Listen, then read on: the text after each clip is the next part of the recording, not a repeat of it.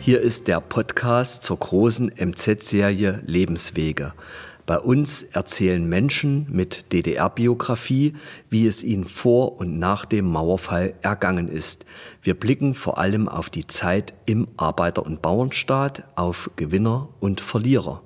Entstanden sind interessante Geschichten über bemerkenswerte Lebenswege, die oft ihre Richtungen änderten.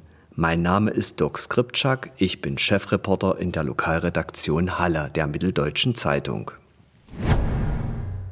In dieser Folge erzählt Kieferorthopädin Annemarie Stolze ihre Geschichte. Vor und nach der Wende war sie eine angesehene Medizinerin und mit 19 D-Mark wagte sie nach dem Mauerfall den Schritt in die Selbstständigkeit. Frau Dr. Stolze, ähm, man hört aus der DDR, oder auch wenn man die DDR-Zeit reflektiert, ist viel von der Mangelwirtschaft die Rede. Wie war das denn damals im Gesundheitswesen? Hatten Sie alles, was Sie brauchten für die Kieferchirurgie? Kieferorthopädie. Oder Kieferorthopädie? Also im Wesentlichen hatten wir alles, was wir brauchten. Aber ähm, es kam schon vor, dass zum Beispiel äh, die Technik überlastet war mit Arbeit, dass man einen Monat keine Abdrücke machen konnte. Ähm, es kam auch vor, dass äh, bestimmtes Füllungsmaterial knapp wurde. Wir haben das nicht ganz so sehr empfunden, weil wir ja als Kieferorthopäden gearbeitet haben. Und dann gab es ähm, in den Jahren, als die DDR noch bestand, eine neue Technik, die sogenannte festsitzende Behandlung oder Multibandtechnik und die konnten wir praktisch nicht anwenden. Wir wussten, dass es das gibt. Darf ich das erzählen? Natürlich. Und ähm, es gab die Universität in Olmütz, Olomouc, und dort war die einzige Stelle im Ostblock, wo Multibandtechnik angewendet wurde. Und ähm, wer schon ein bisschen stärker daran interessiert war, musste dorthin fahren. Und ich bin da zum Beispiel auch hingefahren und habe zweimal hospitiert, auch tschechische Kinder behandelt. Und die Tschechen hatten also eine Produktion von den Brackets, die man dazu braucht, von diesen Teilchen, äh, die ähm, äh, Kunststoffmaterialien ähm, in sich trugen. Und so hatte man also schon Kontakt und das wurde auch ähm, vorgetragen auf unseren wissenschaftlichen Veranstaltungen, die wir regelmäßig im Frühjahr hatten, in Reinhards, Schloss Reinhardsbrunn. Und da waren eben auch die Kontakte zu den äh, anderen oder übrigen Ostblockländern vorhanden. Ja, das vielleicht dazu, weil die eigentliche Multibandtechnik ist ja heute das Mittel der Wahl. Ja, Sie haben äh, zu, zu DDR-Zeiten war ja quasi der Staat sozusagen ein Riesenunternehmen. Ja. Mussten Sie sich jemals Gedanken darüber machen, wo Sie was herbekommen, wo haben Sie Ihr Material? Also heutzutage wird genau bestellt und da muss geguckt ja. werden auf die Kosten. Wie war es damals? Ja, wir hatten da überhaupt keine Kontakte zu irgendwelchen Firmen, sondern das machte die Verwaltung. Die Verwaltung der sogenannten Fachpoliklinik, wo ich gearbeitet habe. Und ähm, die waren bemüht, alles ordnungsgemäß ranzuschaffen. Aber wir hatten damit überhaupt keine Probleme im Hintergrund. Sie waren eine angesehene Ausbilderin äh, zu DDR-Zeiten, haben sich also um angehende Ärzte äh, gekümmert. Und dann fällt die Mauer, als Sie 59 sind. Ja. Und dann steht man vor der Wahl, was mache ich denn jetzt eigentlich? Den Großteil Ihres Arbeitslebens ähm, haben Sie in der DDR verbracht und jetzt soll man plötzlich neu anfangen. Wie haben Sie sich denn damals entschieden? Ja, ich hatte ähm, ja einen Weiterbildungsassistenten schon bei mir, der von mir abhängig war.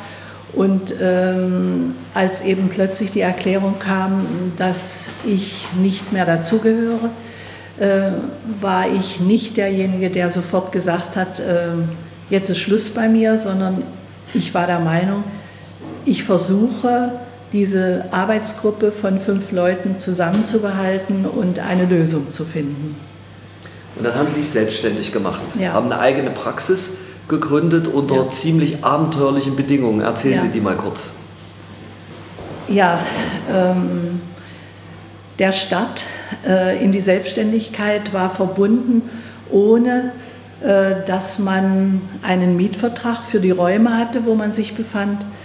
Und ähm, es war also keine, ähm, keine Sicherheit an keiner Stelle. Ich hatte auch kein Geld zur Verfügung. Mein Kontostand betrug damals 19 Mark und 88 Pfennig. Und ähm, mit dieser Ausgangslage hat die Sparkasse mir überhaupt keine Chance gegeben, da weiterzumachen. Äh, zufälligerweise eine erwachsene Patientin hat mich dann ähm, empfohlen, zur Deutschen Bank oder mir empfohlen, zur Deutschen Bank zu gehen.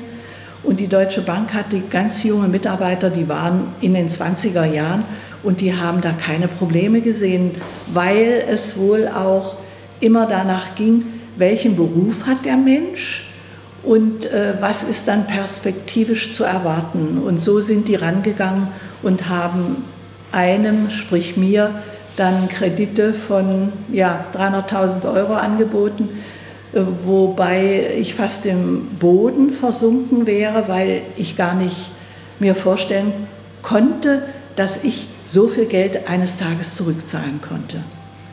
Wenn Sie das mal so ein bisschen vergleichen, die Gesundheitssysteme, die völlig anders sind, also zu DDR-Zeiten alles staatlich reguliert, jetzt sind Sie plötzlich Unternehmerin geworden.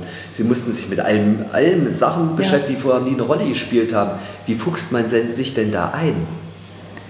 Ja, da gab es dann äh, Weiterbildungskurse über die Wochenenden, auch schon in dem Jahr praktisch von Ende 89 bis Ende 90 wo äh, ich dann ja vor der Tür stand. Da gab es schon verschiedene solche äh, wirtschaftlichen äh, Weiterbildungsangebote und das ging auch weiter.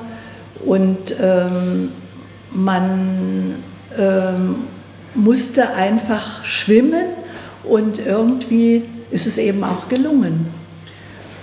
Frau Dr. Stolze, Sie heutzutage ist der gehört der Beruf eines Arztes zu den angesehensten Berufen überhaupt. Wie war denn die Götter in Weiß, sagt man oft. ähm, wie ist denn das zu DDR-Zeiten gewesen? Wurden Sie da auch hofiert? Also zu DDR-Zeiten wurden wir nicht hofiert, speziell nicht in der Großstadt. Ich stamme oder komme ja aus Wettin und da konnte zum Beispiel äh, die ähm, Hausärztin beim Fleischer vorne angehen und sagen, hier habe ich meinen Zettel, heute Abend hole ich es ab. Sowas ist mir nie begegnet. Ähm, in Halle hat man an der ähm, Schlange angestanden, um eventuell ein paar Apfelsinen abzukriegen. Und wenn man dran war, waren sie alle. Ähm, also die Stadt selber äh, hat einen überhaupt nicht hofiert, sondern im Gegenteil, da war eigentlich der Arbeiter die Krönung der Natur. Genau, das zeigte sich ja bei Ihnen, glaube ich, auch in der Wohnungssuche. Ja. Erzählen Sie das nochmal kurz. Es war ja auch eine, eine ewige Odyssee, ehe es Ihnen mal gelungen ist, eine vernünftige Wohnung für Sie und Ihre, für sich und die Familie zu finden. Ja, wir haben siebeneinhalb Jahre in einer Teilwohnung gewohnt mit einem geschiedenen Ehepaar und zwei Kindern. Und dieses Ehepaar hatte dann auch wieder neue Kontaktpersonen. Das heißt, wir waren des Öfteren über die Nacht äh, neun Personen für eine Toilette und ähm, es war mir nicht möglich, äh, ja, äh, dort schon einen Platz zu finden, äh, sondern ich bin gerannt in meine Zahnklinik, 15 Minuten, um äh, dort die Toilette zu besuchen und das ähm, war schon wirklich belastend. Und wir haben auch wirklich regelmäßig Anläufe zum, äh, zur Wohnungskommission gemacht. Mein Mann von seiner Seite, ich von meiner Seite, weil wir unterschiedlich eingebunden waren. Mein Mann im äh, Gesundheitswesen und ich bei der Universität. Ähm, wir hatten immer Hoffnungen, aber nie Glück, bis dann endlich nach äh, circa acht Jahren mir eine Arbeitsstelle neu angeboten wurde, und die konnte ich ähm, mit einer Wohnung verbinden. Wenn man so eine bewegte Biografie auch hat wie Sie, noch mal so als letzte Frage, wenn Sie so jetzt zurückgucken auf Ihren beruflichen Werdegang, würden Sie sagen, ich habe das gut gemacht? Ich würde sagen, ich habe es gut gemacht, weil ich mich im Laufe des Lebens immer mit meinem Beruf wohlgefühlt habe. Und wenn ich heute jungen Leuten begegnen würde, die äh, vor der Berufswahl stehen, dann könnte ich, glaube ich, Werbung für den Beruf Kieferorthopädie machen. Alle Folgen der Lebenswege-Serie finden Sie im Internet unter mz.de-lebenswege. Hast du das gelesen? Mitteldeutsche Zeitung.